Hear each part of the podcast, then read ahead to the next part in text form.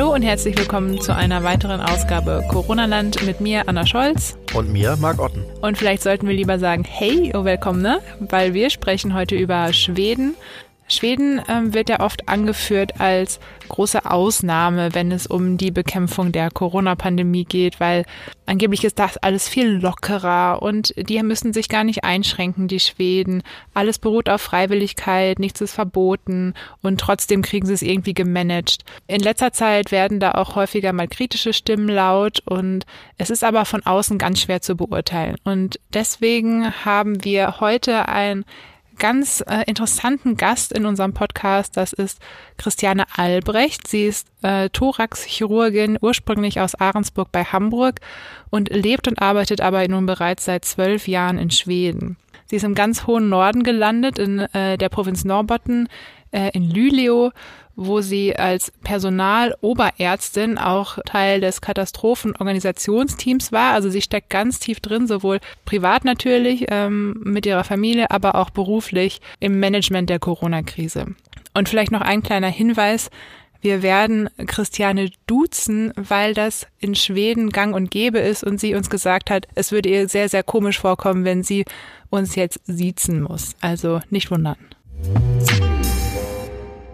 Christiane, du bist gerade im hohen Norden Schwedens. Es liegt noch Schnee bei euch. Äh, vielleicht nimmst du uns mal mit und erzählst uns mal, wie hat sich denn so dein privater Alltag durch Corona verändert? Läuft da alles so wie immer oder ist das schon jetzt anders? Also hallo erstmal, mein privater Alltag hat sich meinen beruflichen Teil erheblich verändert, ähm, weil ich halt im Gesundheitswesen tätig bin.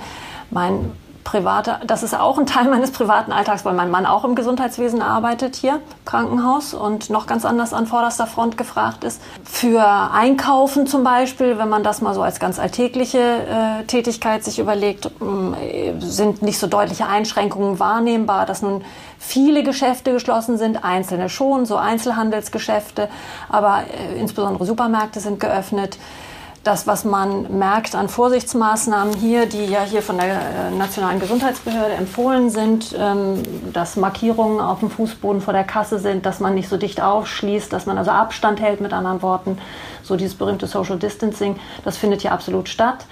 Ähm, vor den Kassen hängen so äh, oft von den, ähm, von den Geschäften selber hinfabrizierte äh, Plastikschutzschilde quasi. Ähm, man äh, arbeitet sowieso oder man, man bezahlt im Grunde genommen in Schweden ja lange schon nicht mehr mit äh, Cash, äh, also fast gar nicht mit Bargeld, sondern man ist irgendwie ganz viel mit entweder Karte oder man man swischt, äh, was also eine digitale übers Handy ans, an die Mobilbank gekoppelte Möglichkeit ist, so Zahlungen zu überführen und so.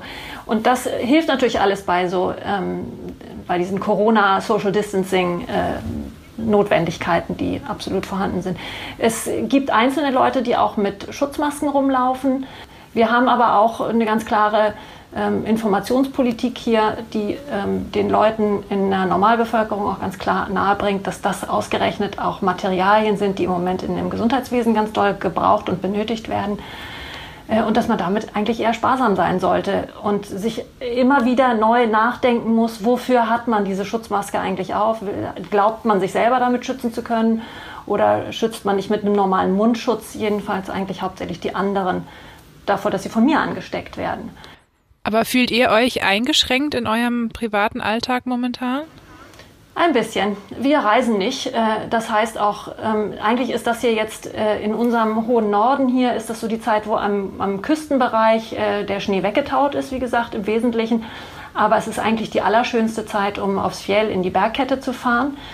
Ähm, da ist es der sogenannte Frühlingswinter, Wohlwinter, wie sich das hier nennt. Und das ist eigentlich die Zeit, die die Einheimischen hier am allerschönsten finden, indem sie raus in ihre Hütte. Die viele Familien haben das sozusagen traditionsgemäß. Da treffen sich auch in dieser Jahreszeit die Großfamilien und zieht sich zusammen. Und sowas alles vermeidet man. Man, man reist nicht aufs Fjell, also in die, in die Gebirgswelt hier, weil man weiß, dass da zum Beispiel auch gar, also dass die eigentlich die Gesundheitsversorgung dort sollte man entweder verunfallen oder krank werden, eigentlich gar nicht ähm, auf größere Mengen eingerichtet ist. Ähm, aus Norwegen kriegen wir auch keine im Moment keine Touristen rein und so. Äh, so. Und das merkt man selber auch. Man fährt halt nicht weg, sondern man sitzt zu Hause. Man macht auf Balkonien oder, oder Theresien seine, genießt seine Zeit. Und, äh, Macht ihr das freiwillig oder weil es euch verboten worden ist zu reisen? Es, äh, hier ist nichts in dem Sinne verboten. Also nichts, was äh, so durchgesetzt wird, dass man ähm, sozusagen von der Polizei angehalten wird. Größere Versammlungen sind alle abgesagt und da sind also Leute, natürlich Konzerte und Theaterveranstaltungen und so weiter, die sind alle abgesagt und da ist es ja auch als Richtlinie durchgegeben worden. Aber so würde ich eher sagen, im Sinne von Richtlinie und ansonsten ist es eine Informationspolitik, die betrieben wird, die auf große Freiwilligkeit setzt. Und wie ist so die, die Stimmung in der Bevölkerung dazu? Also wird das so angenommen, also wie ihr auch, dass ihr sagt, okay, deswegen, dann reisen wir halt nicht, weil das so empfohlen ist, oder ähm, ist das schon eher auch äh, kritisch und skeptisch aufgenommen? Also es gibt nicht irgendwelche großen Unmutsbekenntnisse oder irgendwelche Demonstrationen in dem Sinne, dass man so sagt, es ist alles, ähm, das ist alles viel zu viel oder viel zu doll es gibt so äh, eher andersrum Leute, die Sorge haben, dass, also das, was an Schulen zum Beispiel, es gibt so einen Teil von, von Schulaspekt, der auch geschlossen ist hier. Die Oberstufen sind äh, geschlossen und machen quasi Online-Schule. Ähm, das ist auch was, was ohnehin im System schon sehr ausgeprägt ist und die Universitäten sind geschlossen. Und dann ist quasi die Sorge derjenigen, die kleine Kinder haben und selber im Arbeitswesen stehen, dass die äh, plötzlich jetzt die, die Grundschulen auch geschlossen werden könnten oder die Kindertagesstätten und dass man davor sozusagen Sorge hätte.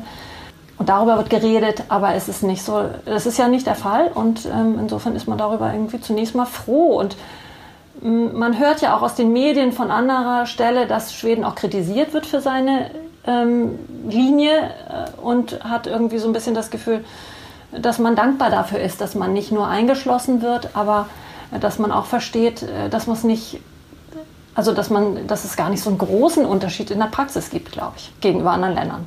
Erzähl doch mal vielleicht so aus dem, was du beobachtest, halten sich denn die Leute an diese Empfehlungen? Also du hast ja schon gesagt, es ist eine Freiwilligkeit vor allem.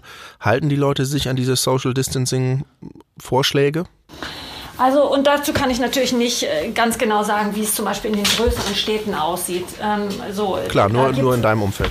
So, und in meinem Umfeld würde ich schon sagen, dass die Leute sich im Wesentlichen daran halten. Nicht jeder und immer zu und jeden Moment. Ähm, aber man hat also angefangen, hier so am Arbeitsplatz zum Beispiel sitzt man immer sozusagen, äh, wenn man also in der Kaffeepause sitzt oder sowas, immer Platz dazwischen. Es ist in der ja, der, in der Schlange an der Kasse und so stehen die Leute auf Abstand. Da steht eigentlich niemand mehr irgendwie dicht gedrängt. Man fasst sich nicht mehr an, man gibt sich nicht mehr die Hand. Man macht den sogenannten Corona-Gruß, indem man einfach nur sozusagen die Hand hebt im Vorbeigehen oder so, einander zugrüßt oder zunickt.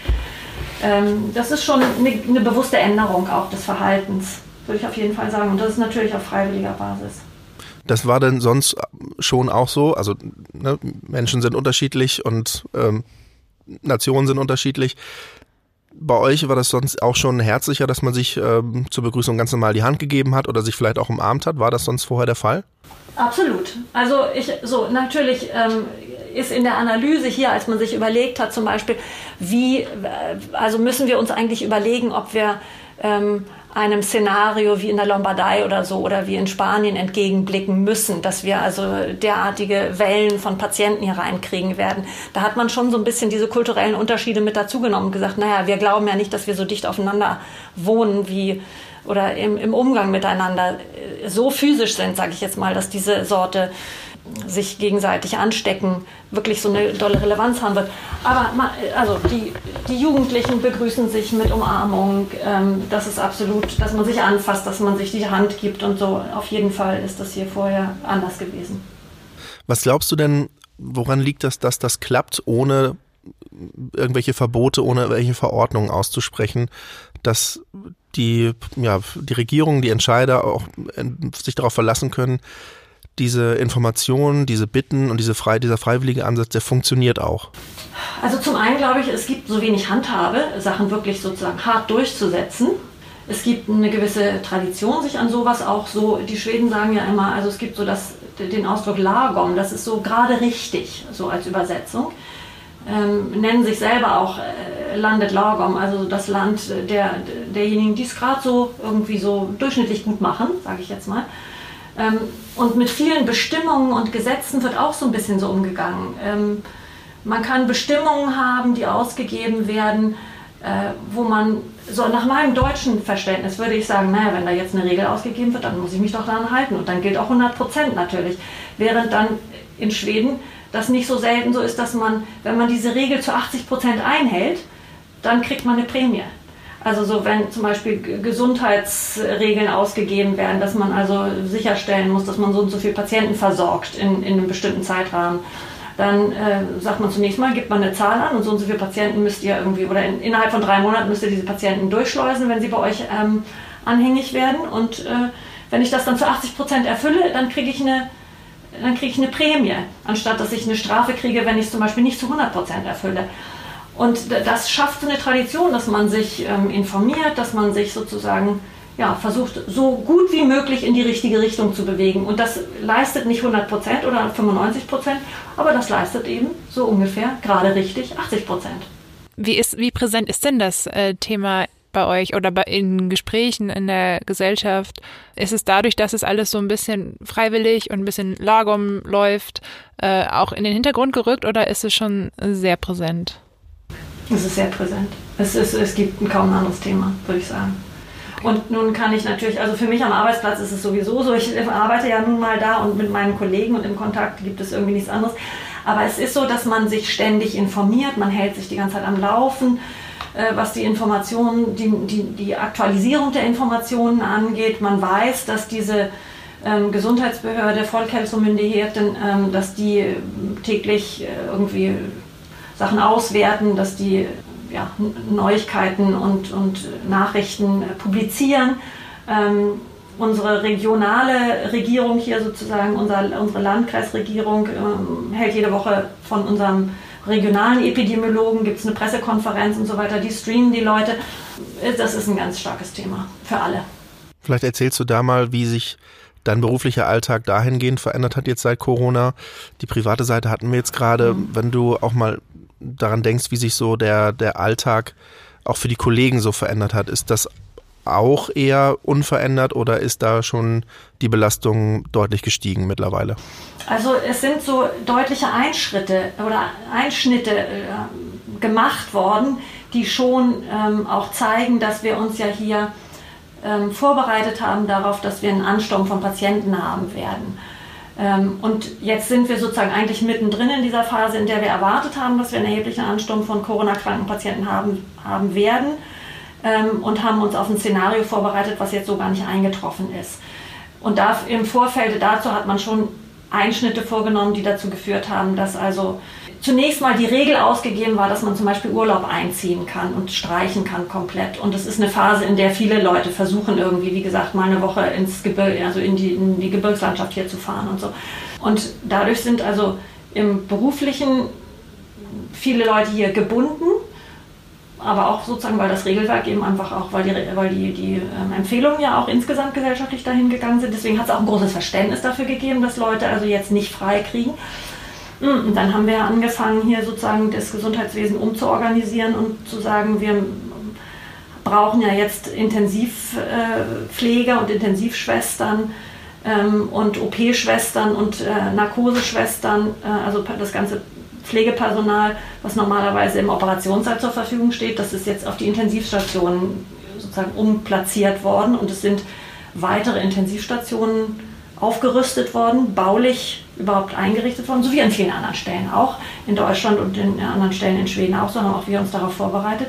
Das, was wir nicht haben, ist, wir haben nicht eine ausreichende Anzahl äh, Anästhesie-Schwestern und Pfleger und schon gar nicht Intermediate Care, also so die Patienten, die so vielleicht kurz vor der äh, Ventilatorbehandlung, also invasive Atemhilfe stehen. Ähm, da haben wir keine eigene Einheit zum Beispiel. Da haben wir eine Einheit aufgebaut hier, die wir völlig neu zusammengesetzt haben, sowohl pflegepersonalmäßig wie auch ärztlich aus verschiedenen Kliniken zusammengezogen haben und so.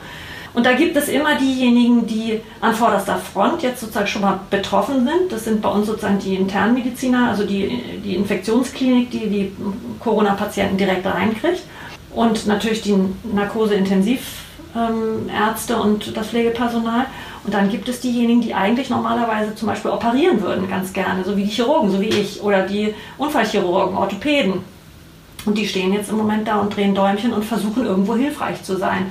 Und insofern ist es so ein bisschen so, bisschen von beidem. Also manche stehen und rum und würden gerne mehr tun und ähm, suchen auch natürlich nach Arbeitsmöglichkeiten und ähm, wir so auf der mittleren Leitungsebene versuchen eben auch möglichst viele Leute sinnvoll in Arbeit zu setzen. Im Moment sind wir aber gerade dabei, nachdem wir kräftig aufgerüstet haben, Leute ausgebildet haben für den Ansturm, mit dem wir gerechnet haben, jetzt eher zu sagen, na im Moment brauchen wir es nicht. Das heißt, schön, dass die alle was gelernt haben dazu und sich vorbereitet haben und wir auch wissen, wie wir also die Patientenströme, wenn sie dann kommen, sortieren und wie wir hier sozusagen sie überall reinschleusen ins Haus und, und damit sie also die, die einen die anderen nicht anstecken.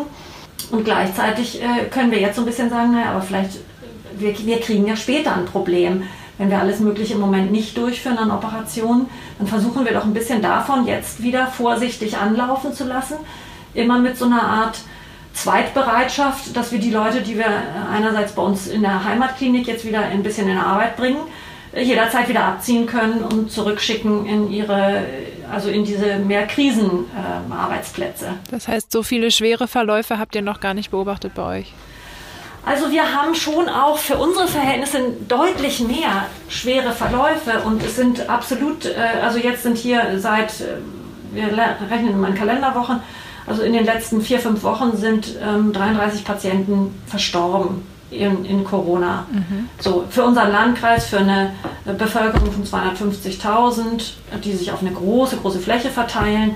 Ähm, so, ich sage mal, wie die alten Bundesländer ungefähr, ähm, muss man rechnen, der Bundesrepublik, sind das schon eine ganze Menge. Mhm. Ähm, und deutlich mehr, als wir normalerweise äh, auf Intensivstationen liegen haben. Wir haben im Moment immer zwischen 12 und 15 Patienten auf Intensivplätzen liegen und haben ansonsten typischerweise eigentlich sechs Intensivbetten, die wir überhaupt hier in diesem Krankenhaus, in dem wir im Moment uns befinden, was sozusagen der, die Hauptversorgerklinik ist hier im Landkreis.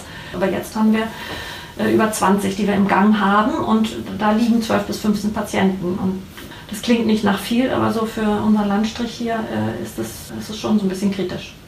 Kannst du uns ein bisschen dazu erzählen, ähm, wie bei euch getestet wird? Ähm, weil das ist ja auch immer so ein bisschen die Kritik, dass die Infektionszahlen in Schweden so niedrig seien, weil da so wenig getestet wird oder ähm, die Ergebnisse spät kommuniziert werden. Wie läuft es bei euch ab? Mhm. Da hat es auch eine Änderung gegeben. Am Anfang haben wir ähm, in den, also so in der Frage, wen wir testen wollen, immer mit drin gehabt, ob die eine sogenannte Reiseanamnese gehabt haben, also ob die irgendwie äh, kürzlich gereist sind, die Patienten, die mit Symptomen aufgelaufen sind und haben dann die getestet mhm. ähm, bei denen wir das Gefühl hatten, okay, dass da ein hohes Risiko ist, weil es von Anfang an völlig klar war, dass wir ein Problem mit Reagenzien haben für die Tests. Ähm, und dass wir also nur eine, eine geringe Anzahl von Tests und dass wir damit haushalten mussten. Mm, inzwischen gibt es deutlich mehr Reagenz und die Möglichkeiten, also wir haben zum Beispiel die allerersten Tests, die haben wir gar nicht hier am Ort äh, in unserem Labor hier im Krankenhaus durchführen können, sondern die mussten wir in die nächstgelegene Universitätsklinik schicken und die ist 300 Kilometer entfernt im anderen Landkreis. Und inzwischen ist aber, sind also sozusagen dann diese Techniker in Gang gekommen und jetzt wird deutlich mehr getestet, aber man ist sich äh, völlig im Klaren darüber, dass man nicht flächendeckend testet und dass man nicht die gleiche Politik mit den Tests verfolgt hat. Ähm, sondern wir haben die Patienten getestet, die mit Symptomen, insbesondere die, die eben stationär aufgenommen werden müssen und die kritisch sind und ähm, wo man hauptsächlich auch den, den Plus im Krankenhaus dann oder in den ähm, Altenheimen mhm also wo man die Pflege sozusagen darauf ausrichten musste, dass man die Leute ähm, sich nicht einander anstecken lässt in so größeren Gesundheitseinheiten. Jetzt hat äh, Schweden aber im Vergleich zu vielen anderen Ländern eine ziemlich hohe Sterblichkeitsrate bei Corona-Fällen. Kannst du dir erklären, wo das herkommt? Ja, für mich nicht auch nicht abschließend zu sagen, wie, ähm, wie sich das im Vergleich zu anderen Ländern so sieht und rechnet. Ähm, man hat ja äh, sozusagen die die, den Versuch unternommen oder die Prognose gehabt, dass man versuchen wollte, auf jeden Fall die, ähm, die alten Leute zu schützen. Da hat man nicht das Gefühl, dass man das ausreichend gut hingekriegt hat. Das äh, wird sozusagen auch so zugegeben. Ähm, ansonsten hat man nicht die Politik verfolgt, dass man Ansteckung komplett unterdrücken will, um es mal so auszudrücken. Und damit äh, ist so ein bisschen die Frage, ob wir ob es nachher am Ende die gleiche Anzahl äh, Todesfälle überall gegeben haben wird, ähm, wir haben sie jetzt schon sozusagen in höherem Ausmaße. Ich glaube, das, das sind so die Sachen, die man weiter verfolgen wird müssen wo nicht klar ist, wo man, ähm, wo man sich im Moment sozusagen in der Entwicklung dieser Pandemie überhaupt befindet. Da fällt in deutschen Medien öfter jetzt mal das Wort Sozialdarwinismus in dem Zusammenhang. Das Bild, dass, okay, wir opfern jetzt sozusagen unsere Risikogruppe dafür, dass wir keine zweite Welle der Corona-Infektion bekommen und das relativ schnell hinter uns lassen können. Ähm, ist das in Schweden auch schon laut geworden, dieser Kritikpunkt? Also, dass wir bewusst Leute opfern, das ist nicht, ähm, das ist nicht Teil der Strategie oder Teil der Politik. Naja. Ähm, sondern die, dass Risikogruppen geschützt werden sollen, dass Empfehlungen darauf hinausgehen, dass die sich schützen sollen und wir sie schützen wollen ähm, mit den Möglichkeiten, die uns zur Verfügung stehen, das ist äh, absolut ein Ziel. So, äh, zugegebenermaßen, dass man die älteren Leute schützen wollte und will und in den Altenheimen, das ist nicht äh, ausreichend geglückt. Das sagt ja der Anders Tegnell, der Staatsepidemiologe, auch nicht anders. Dafür hat er aus meiner Sicht auch noch keine ähm, gute Erklärung selber gefunden. Ähm, ja. Anders Tegnell, ähm, nochmal zur Einordnung, das ist quasi der Christian Drosten von Schweden, nur dass er auch einen Staatsauftrag hat. Kann man das, also hast du das so ein bisschen verfolgt hier in Deutschland auch? Also äh, so ganz genau, wer welche Rolle in Deutschland hat, ich äh, weiß absolut die äh, verschiedenen ähm, sozusagen Persönlichkeiten, die in den Medien regelmäßig zu sehen sind. Und äh, ja, die Rolle ist sicher ungefähr äh, gleich. Und ähm, der Anders Tegner, genau, der hat einen Staatsauftrag quasi. Regisseur. So, das ist ja eine staatliche Gesundheitsbehörde auch, die ähm, Regeln ausgibt und die Rekommendationen ausgibt und so. Anna, du, du hattest, glaube ich, vorhin gesagt, mit der Sterblichkeitsrate, dass die so hoch ist. Hat das nicht auch damit zu tun, weil eben wenig getestet worden ist? Weil je mehr man testet und je mehr Leute quasi ja in dieser Masse einfach drin sind, desto geringer ist doch dann auch die Sterblichkeitsrate. Naja, oder? aber das, was die Zahl, die ich hier hatte, das waren die Toten pro Million Einwohner. Das hat ja erstmal nichts mit der Verhältnismäßigkeit von Infektionen zu tun. Mhm. Ja. Also ich kann das hier mal, also in, in Schweden sind es momentan 156 Tote pro eine Million Einwohner. Im Vergleich dazu, dazu sind Deutschland 58 und Italien waren 399. Ja, und also das, was wir, und das, was wir wissen, ist, dass unsere Toten sich verteilen eben auf die, auf jedenfalls auf einen hohen Anteil ältere Bevölkerung und dass ein Großteil der Verstorbenen eben in Altenheimen verstorben sind ähm, und auch mhm. zum Teil äh, auch den Weg ins Krankenhaus nicht gemacht haben, sage ich jetzt mal und da auch sicherlich zum Teil mindestens auch Entscheidungen getroffen worden sind, als die Patienten dann erkrankt waren, dass man gesagt hat, die Patienten werden nicht davon profitieren, dass man sie in einen, an, einen, an einen Ventilator anschließt, weil die das nicht in einer Weise überleben werden, die überhaupt mit Überleben zu bezeichnen ist. Ja, wenn, es über, wenn es überhaupt eine Chance auf Überleben hat. Ähm, ja. Ja, das ist hier gerade auch was, was hier diskutiert wird, ob man die Leute, die eh schon Anna, du hast das Thema auch schon äh, vor, vor Wochen mal ja, angesprochen, ja. dass man Leute, die auf, auf Palliativ schon liegen oder in irgendwelchen Hospizen oder irgendwie so, dass man die dann doch nochmal auf Intensiv verlegt und die dann halt auch als Corona-Fall wieder gezählt werden und behandelt werden, auch so. Okay. Und das ist hier äh, anders etabliert, dass man solche Dinge anzusprechen wagt, sage ich jetzt mal. Sowas wird ja nicht, da ist ja nicht so, dass die Tür des Krankenhauses zugemacht wird und ihr kommt hier nicht rein, sondern das sind ähm, Gespräche, die man mit Angehörigen und Patienten selber führt, wo man ähm, auch sehr offen darüber redet, ähm, wie die Chancen sind, wenn man mit bestimmten Begleiterkrankungen oder mit einem bestimmten Altersprofil sozusagen äh, dann auf eine Intensivstation kommt und mit welcher Sorte Überleben man dann überhaupt rechnen kann, wenn überhaupt. Ähm, und da wählen einfach auch Leute in dieser Offenheit von vornherein selber dann sich da in diese Sorte Gesundheitseinsatz, sage ich jetzt mal, nicht hineinzubegeben. Dass trotzdem, wie gesagt, das nicht, also das nicht geglückt ist, diese Risikogruppe besser zu schützen, das ist ja schon was, was beklagenswert ist und was auch ähm, letztlich auch der, unser Staatsepidemiologe, der, der berühmte Regisseur sozusagen, ähm, auch einräumt, dass er äh, mit dieser Freiwilligkeit vielleicht. Ähm, aber das ist auch irgendwie schwer zu sagen, woran das ganz genau liegt. Ähm, Besuchsverbote und Einschränkungen, was das angeht, sowohl im Krankenhaus wie auch in Altersheimen, hat es ja auch gegeben oder gibt es auch. Also das ist auch nicht aufgehoben. Und ähm, also so, da sind auch bestimmte einschneidende Maßnahmen absolut vorgekommen. Was so äh, mit Schutzmaterial und persönlicher Schutzausrüstung beziehungsweise um eben zu verhindern, dass ähm, also dass potenzielle Patienten oder also potenzielle Erkrankungen da auch ähm, hineingetragen werden, inwieweit das mit Hygienemaßnahmen, also oder das wird man einfach weiter untersuchen müssen, wo, wo da die, die Mängel gewesen sind in dem System. Vielleicht, wenn du noch einmal zum Ansatz was sagen kannst. Es gibt hier in Deutschland ähm, bei einigen auch immer noch so die Haltung, Schweden hat einen ganz anderen Ansatz gewählt. Die sind ebenso locker geblieben in ihren ganzen äh, Vorgaben und möglichen Einschränkungen, weil die das Ziel Herdenimmunität verfolgt haben. Also möglichst viele sollen sich möglichst schnell mit diesem Virus infizieren, weil dann hat man quasi einmal eine, eine steile Kurve nach oben, aber dann ist man auch durch und dann ist das auch gar kein Problem mehr. Mittlerweile ist man da offiziell zurückgerudert, oder? Ja, oh, zurückgerudert. Also ja, das kann schon sein, dass das, ähm, also ich erlebe das zumindest so, dass man dynamisch sich angepasst hat, wenn man so will, an weitere Erkenntnisse auch und an auch natürlich die Kurve ausgewertet hat und geguckt hat, was man eigentlich ähm, erreicht und also wie, wie, wie der Verlauf sich tatsächlich gestaltet hier. Ähm, und dabei ähm, also diesen Kurvenverlauf auch eingearbeitet und ähm, das, was wir eigentlich nie wussten so richtig, ist, ob Maßnahmen, also wie doll Maßnahmen greifen. Und das zurückgerudert klingt so ein bisschen, als hätte man seine, hätte man am Anfang überhaupt keine Maßnahmen ergriffen und plötzlich hätte man das Konzept komplett geändert.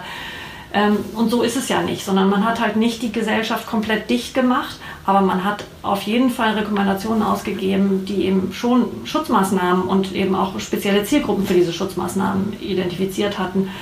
Und da sehe ich nicht so richtig, dass das eine große Konzeptänderung gewesen ist, sondern das hat es von Anfang an mit dabei gegeben. Ja, ich, ich, ich habe das falsche Wort, glaube ich, auch verwendet. Also war es überhaupt mal der Ansatz, wir wollen Herdenimmunität herstellen oder war von Anfang an auch da der Ansatz, so wie er auch hier in Deutschland ähm, verfolgt wird, die Verbreitung des Virus möglichst eindämmen und so gut es geht zu verlangsamen? So, das, die Ziele sind auf jeden Fall von Anfang an mit verfolgt worden. Das möglichst in die Länge zu ziehen, eher als einen steilen Anstieg zu haben und Zeit zu gewinnen für, für das, was man nicht wusste, was man würde erreichen können. Einerseits Zeit zu gewinnen, um das Gesundheitssystem vorzubereiten, andererseits äh, Zeit zu gewinnen dafür, wenn möglich, äh, mehr Tests zu entwickeln, äh, besser das Virus kennenzulernen, Impfungen zu entwickeln, Mittel zu finden, so all, all die Sachen, die man dann im weiteren Verlauf ja auch erst hat auswerten können, wie gut, es, wie gut einem das glückt. Ähm, aber das in die Länge zu ziehen und Zeit zu gewinnen, mit verschiedenen Zielpunkten sozusagen, das ist ähm, von Anfang an so gewesen. Dabei hat man einmal äh, auch überlegt, ob nicht eine Herdenimmunität auch eine Variante ist. Wie bewertest du denn den Erfolg dieser Strategie jetzt, ähm, auch vor allem vor dem Hintergrund dieser Freiwilligkeit? Äh, würdest du sagen, es ist ein Erfolg oder wir müssen noch abwarten, ob das wirklich so geklappt hat mit dieser Freiwilligkeit und vielleicht müssen doch noch härtere Maßnahmen ergriffen werden? Also ich bin persönlich die ganze Zeit in so einem Wechselbad der Gefühle immer gewesen. Ich habe am Anfang das Gefühl gehabt, hier findet viel zu wenig statt. Habe auch das viel thematisiert mit meinen Kollegen, so äh, auch mit der Organisation hier. Habe dann ja auch erlebt, dass also auch in der Organisation sich Dinge verändert haben, man sich vorbereitet hat und, und habe halt immer sozusagen mit einem Fuß in den deutschen Nachrichten gestanden und da hatte ich das Gefühl, da finden ganz andere Sachen statt. Und jetzt ist der Verlauf so, wie er ist, bei uns nicht mit einer hohen, mit einer steilen Kurve, sondern mit einem, mit einem gewissen Anstieg und mit einer gewissen Dauerhaftigkeit dieses Plateaus, wenn man so will, wo man so im Moment angekommen ist. Und das ist sowohl national wie auch regional zu verzeichnen im Moment. Und damit hat man zumindest hingekriegt, dass man den steilen Anstieg vermieden hat, sage ich jetzt mal. Und wie gut das dann wird und ob eigentlich die Tendenz, im Moment haben wir so ein bisschen das Gefühl, dass die Kurve doch auch vielleicht runtergeht und dass es sich nicht auf dem Plateau hält. Und ob das nachher uns für den Herbst oder also so für die zweite Welle wirklich was bringt, das, äh, das ist so ein bisschen das, was man lernt, dass man ähm, versucht hat, sich an ja letztlich, letztlich oft mathematisch zusammengerechneten Szenarios irgendwie zu orientieren von anderen Regionen, anderen Ländern und das dass man immer nur weiter auswerten kann und weiter dazulernen kann, während man sozusagen fortschreitet und dass man das noch nicht so richtig absehen kann. Also Glaubst du denn, dass man diesen Ansatz der Freiwilligkeit auch durchaus hier in Deutschland hätte so vorleben oder ein, einführen können und auch Verordnungen und, und Gesetze, Strafen hätte verzichten können? Oder hängt das dann auch tatsächlich mit der schwedischen Mentalität zusammen? Finde ich wahnsinnig schwer zu sagen. Ich, ich merke bei meinen Besuchen in Deutschland immer wieder, ich bin jetzt seit zwölf Jahren hier und merke immer wieder, dass meine Mentalität sich auch verändert hat. Ähm, und dass ich nicht mehr wirklich sagen kann, dass ich ganz genau weiß, wie man sich äh, in Deutschland als Deutscher in, mit den Möglichkeiten, die man auch so hat in der Stadt und also mit ja, Möglichkeiten der Freizeitgestaltung oder des, der Einkaufsmöglichkeiten und so dieses sich, sich außerhalb des Heimes zu bewegen. Wie hat sich deine Mentalität verändert? Was meinst du da? Ja, also ich, ich bin irgendwie mh, mm, weniger auf, hier ist ja wenig Ballungsgebiet in meiner unmittelbaren Umgebung und ähm, also weniger Menschen, es verteilt sich mehr und es geht alles ein bisschen ruhiger zu. Ähm, wie gesagt, Lagom eben, also so gerade so in richtigem Takt und alles ein bisschen gemächlicher, wenn man so will auch ja in der in Auseinandersetzungen, also ich habe einfach nur Talkshows, Anne Will zuhören, wie heiß diskutiert wird und auch wie also zum Teil ja engagiert ist ein Ausdruck, aber auch so die, die Intensität, sage ich jetzt mal, die, die, die Wogen, das greift hier nicht ganz so. Und davon hat, also ich bin auch eher so ein bisschen äh, runtergekommen von, von zu starken oder von sehr starken Schwingungen, sage ich jetzt mal. Deswegen weiß ich nicht ganz genau, ob man sich so, ich kann nicht mehr so richtig nachvollziehen, ob man sich dran gehalten hätte. Das hätte natürlich, das wäre sozusagen der entscheidende Unterschied oder die entscheidende Frage gewesen. Wenn man in Deutschland auf Freiwilligkeit gesetzt hätte, hätten sich ausreichend Leute daran gehalten. Hier haben sich eine ganze Menge Leute daran gehalten. Ähm, und deswegen gibt es hier einen Effekt. Und ob das gereicht hätte für Deutschland, man lebt viel dichter aufeinander, es gibt viel mehr Ballungsgebiete. Hier hat man ja schon Stockholm und Göteborg als Ballungsgebiete und das sind auch die, die am härtesten betroffen sind. Malmö, also ein bisschen größere Städte.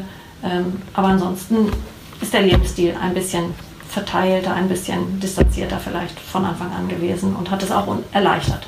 Also abgesehen von den Ballungsgebieten war dann eh schon so ein bisschen Social Distancing schon von vornherein immer gegeben? So ein bisschen im Lebensstil enthalten.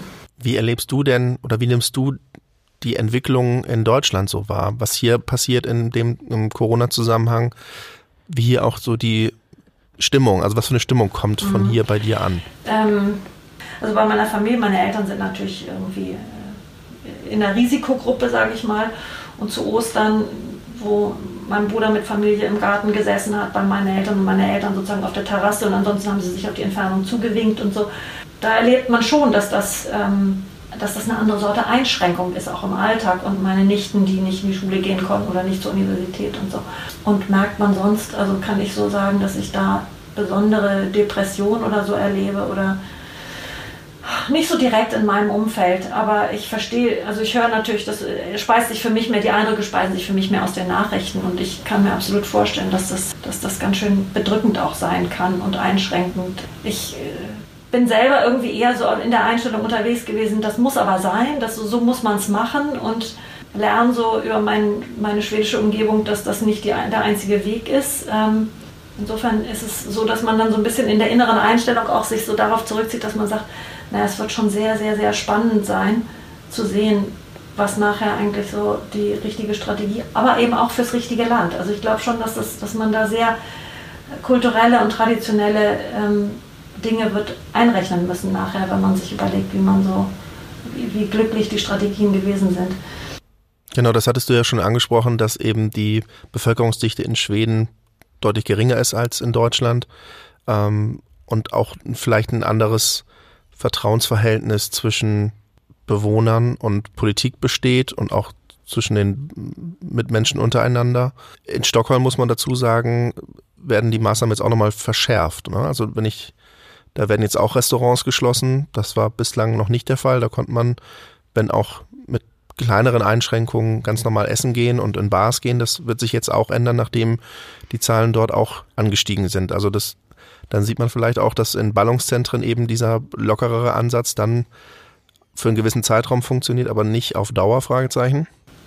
So, sehr gut möglich. Und, und das ist jedenfalls auch das, was ich an Eindruck kriege daraus, wie man so zunächst mal mit diesen Empfehlungen ähm, gearbeitet hat und jetzt auf die Zahlen reagiert einfach und äh, dann eben letztlich sagt, gut, dann reicht das nicht und dann muss man auch anders eingreifen. Von daher ist es sozusagen auch nicht eine andere Sorte Experiment jetzt als anderswo. Da wird ja auch immer so ein bisschen, also dieses Wort von das schwedische Experiment oder die, äh, die andere Variante. Ich glaube, in Wirklichkeit sind die Ansätze nicht so unterschiedlich, sondern man hat halt irgendwie zunächst mal versucht, das mehr über die äh, Empfehlungsebene zu machen und wenn das alleine nicht reicht, dann muss man, dann sieht man auch die Notwendigkeit, anders einzugreifen. Also ihr seid ja auch viel besser oder Schweden ist viel besser auf sowas eingestellt, allein schon in Sachen digitale Infrastruktur. Also Schulen, Universitäten, die können ja viel schneller umschalten ähm, und sind da viel flexibler und dann ist es mhm. gar nicht so ein großer Aufschrei, mhm. wenn jetzt mal zwei Wochen die Vorlesung von zu Hause stattfinden muss. Genau. Damit ist man, also damit lebt man ganz anders äh, oder glaube ich jedenfalls, dass sich das in Deutschland, äh, also mindestens war das überhaupt nicht in gleicher Weise entwickelt ähm, im Verhältnis dazu, als wir damals hierher gezogen sind. Ja, wie gesagt, meine großen Kinder, die äh, auf die Universität gehen, die hatten sowieso ähm, Online-Unterricht in dem einen, in dem vergangenen Semester und jetzt hat man es halt einfach weitergeführt. Ähm, meine jüngste Tochter geht in, in die neunte Klasse und äh, die geht zur Schule, ähm, aber da so, da haben sie auch bestimmte Aktivitäten eingeschränkt. Da haben sie, es gibt ja Schulspeisung, da haben sie also sozusagen in, in der Kantine oder im, im Speisesaal ähm, die Tische auseinandergerückt und äh, im Schulzimmer die Tische auseinandergerückt und ja, Einheiten äh, schulisch gemacht über Händewaschen und Handhygiene und Abstand halten. Und, und dann ist es immer noch eine Frage dessen, ob auch die Eltern zum Beispiel verstanden haben, dass jetzt, wenn Partys stattfinden, dann halt draußen, also so wenn die Kinder sich treffen. Ähm, so haben wir, und das wird viel angeregt von der Schule, es wird auch Material nach Hause geschickt zu den Eltern werden die Informationen da auch irgendwie immer wieder wachgehalten und aufrechterhalten und neu informiert und ähm, in den Alltag eingebracht. Wie sieht es mit äh, Grundschulen und mit Kleinkindern und Kindergärten aus?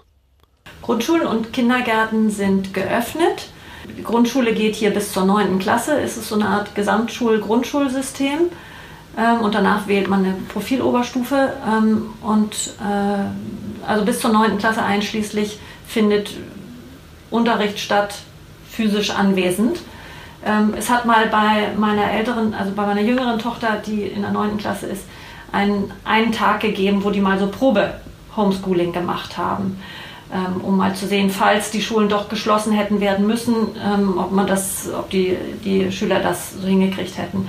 Ähm, die Kinder sind äh, auf der Schule, auf die alle meine Kinder gegangen sind, ab der 8. Klasse mit einem Computer von der Schule ausgerüstet und es wird ohnehin eine ganze Menge ähm, sozusagen immer an, an Hausaufgaben auch über das Computersystem als E-Mail eingereicht.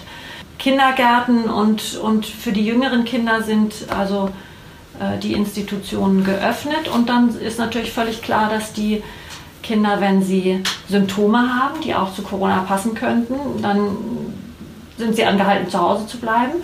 Und dann gibt es ja dieses schöne System der, der bezahlten Elternzeit in Schweden, wo man äh, bis für, für jedes einzelne Kind bis, zu acht, also bis zum achten Lebensjahr so um und bei, ich weiß nicht ganz genau, aber 300 äh, Elterntage auf die äh, beiden Eltern verteilt äh, sowieso nehmen kann, um die Kinder selber zu betreuen zu Hause, äh, zu 80 Prozent seines Gehaltes. Und ähm, ansonsten hat man eben das Recht, Kinder äh, bis zum achten Lebensjahr auch zu Hause zu betreuen, bei Krankheit zum Beispiel. Und das wird natürlich auch genutzt und das wäre eine Regelung, die, glaube ich, auch hier in Deutschland gerade sehr viele Leute sehr glücklich machen würde. Ja, das glaube ich. Mhm. Ja, und das ist hier natürlich schon lange ja, das ist schon lange etabliert ja. natürlich. Also das hat es immer schon gegeben.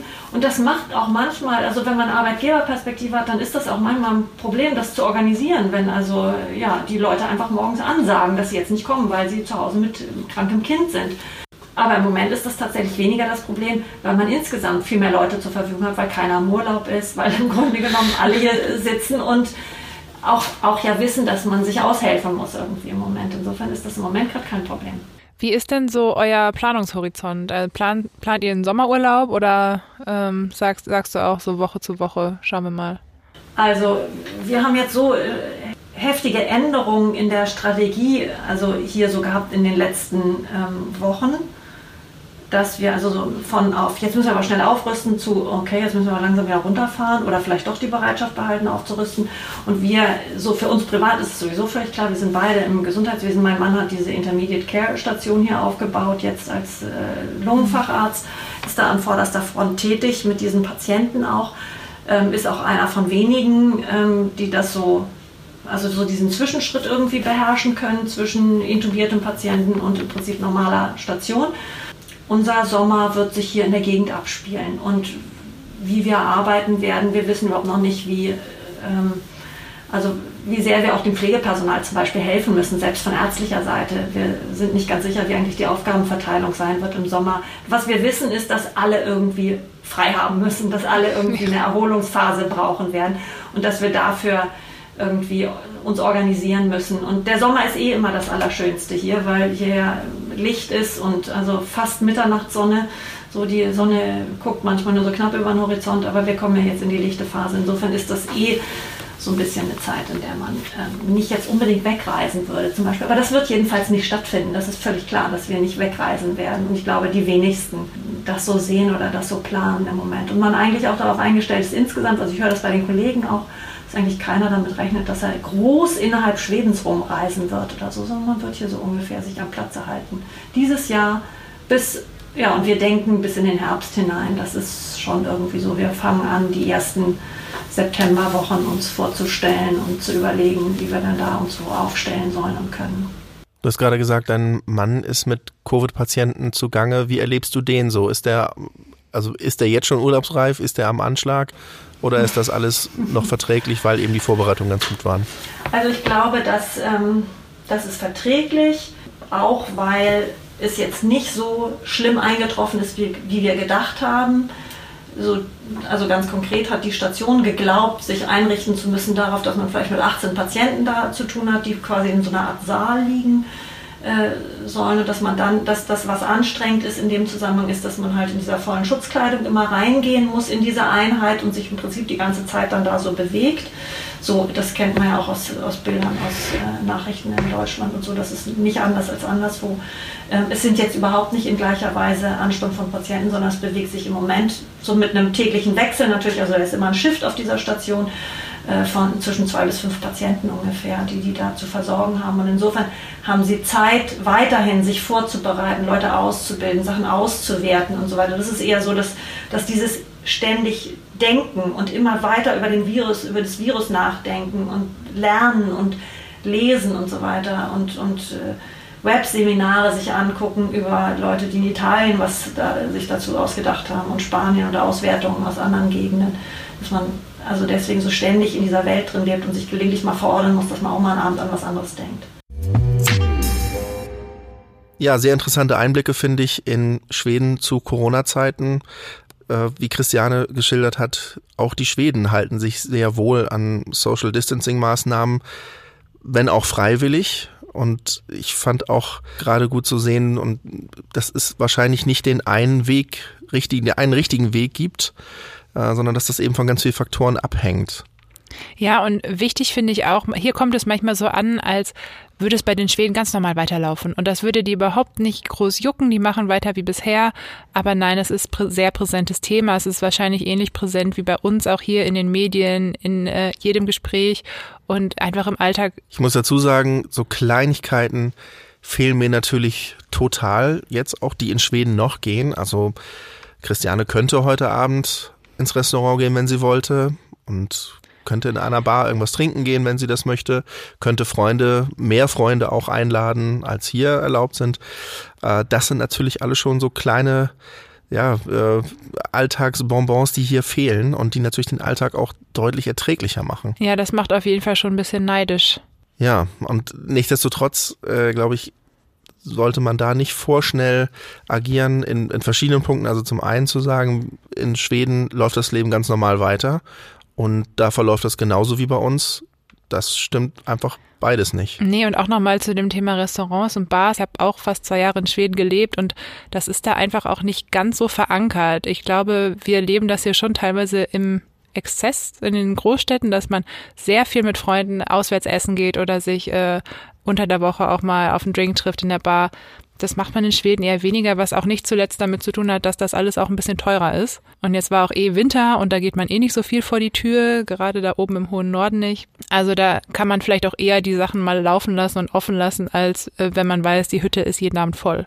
Und man darf eben nie Zahlen, wenn man schon immer über Zahlen sprechen möchte, wie Sterblichkeitsrate und Co., darf man eben auch nie Zahlen vergessen wie Bevölkerungsdichte und Anzahl der Großstädte.